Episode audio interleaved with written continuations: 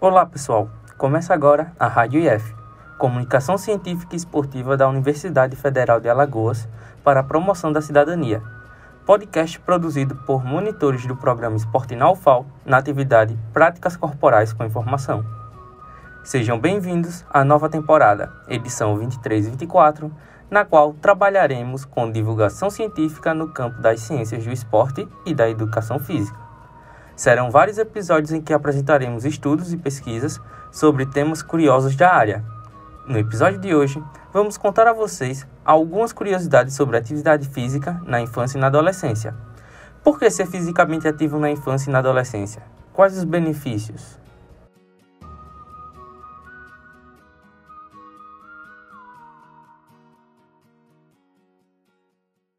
Uma reportagem do programa Fantástico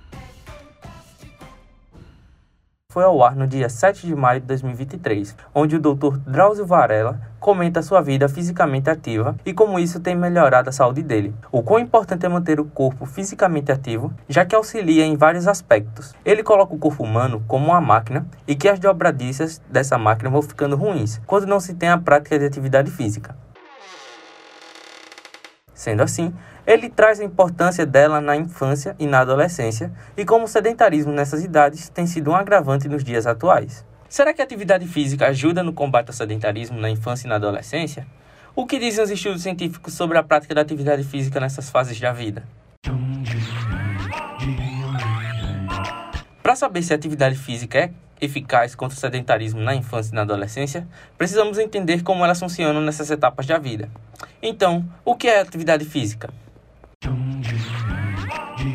Sérgio Luiz Peixoto Souza Júnior e Annelise Bier, ambos da Rede Estadual de Ensino de Curitiba, no Paraná, fizeram um estudo que foi publicado em 2008 na revista Digital, em Buenos Aires, intitulado A Importância da Atividade Física na Promoção da Saúde da População Infanto-Juvenil.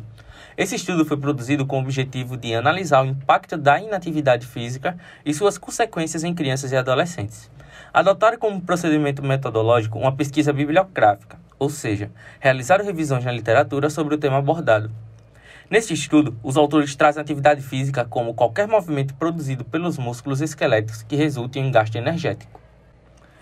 É importante destacar, antes de apresentar os achados dessa pesquisa, que não fica claro o desenvolvimento do procedimento metodológico do estudo que apresentaremos aqui. Eles não informam onde fizeram o levantamento bibliográfico, nem quantos estudos encontraram, tampouco quais foram selecionados para análise do tema. Então, segundo Souza Júnior e Bier, na infância e na adolescência, a atividade física traz uma base bem firme para se prevenir o sedentarismo na fase adulta, já que uma criança ativa se torna um adulto ativo, contribuindo dessa forma para uma melhor qualidade de vida. Mas será que isso se manifesta no nosso cotidiano? Você, ouvinte, não conhece nenhum colega, parente, amigo que foi um super brincante na infância e depois de adulto se tornou sedentário?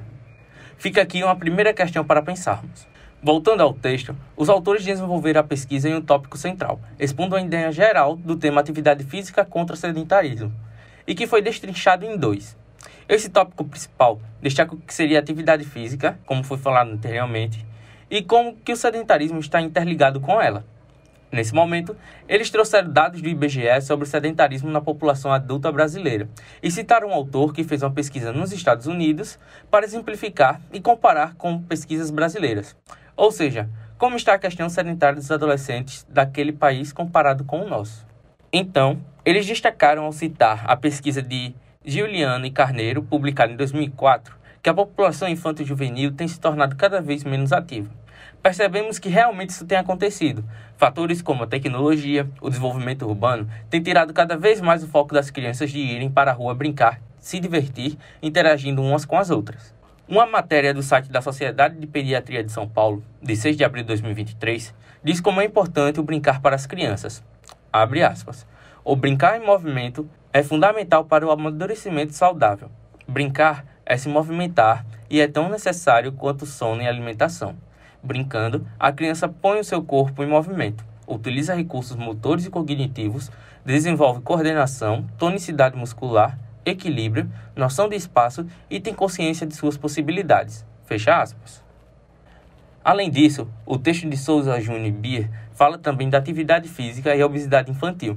Eles explicam que seria a obesidade, que é desenvolvimento ou agravamento de inúmeras disfunções metabólicas, tais como cardiopatias, hipertensão arterial, diabetes, entre outras. Eles mencionaram um estudo que foi feito no Hospital Escola da Escola Paulista de Medicina, onde cerca de 4 a 5% das crianças menores de 12 anos apresentam obesidade quando vão para alguma consulta e precisam passar por uma triagem médica. Ou seja, a chance de se tornar um adulto obeso é três vezes maior do que para uma criança com peso normal. Além desse, os autores citam outros achados realizados ainda na década sobre essa questão da obesidade infantil e inatividade física.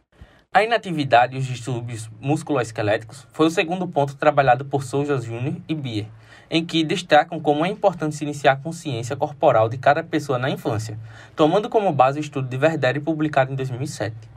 Além disso, ressaltam também alterações no sistema locomotor decorrentes do cotidiano que as pessoas possuem na vida adulta, o que gera hábitos posturais ruins e que levam a problemas mais graves, ou seja, se torna doenças crônico-degenerativas, tendo como base a bibliografia mapeada por eles. Então, Souza Júnior e Bier concluem dizendo que a população precisa de programas nos quais possam estimular o aumento da atividade física nas crianças e nos adolescentes, já que o sedentarismo, quando está ligado aos hábitos nutricionais e comportamentais, tem um impacto negativo na vida dessa população.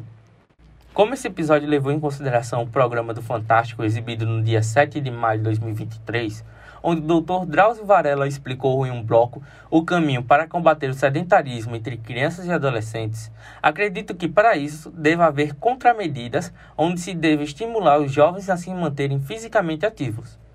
Durante a infância, com jogos e brincadeiras, dentro e fora da escola, enquanto na adolescência, com a iniciação esportiva, mas sem cobrar com que se torne um atleta profissional. Sendo assim, uma pessoa que for ativa fisicamente durante a infância e a adolescência tende a se tornar um adulto fisicamente ativo também. Mas chamamos a atenção que não necessariamente isso tenha acontecido. Precisamos estar atentos para que essa transição da prática dos movimentos e das atividades físicas na infância e na adolescência perpetue na vida adulta. Então, pessoal, esse foi o episódio de hoje. Encerramos por aqui mais um episódio da Rádio EF produzido pelo monitor Álvaro Henrique, do programa Esporte na UFAL, na atividade Práticas Corporais com Informação. Caso tenha alguma sugestão de pauta, enviar no e-mail radioifufal.gmail.com.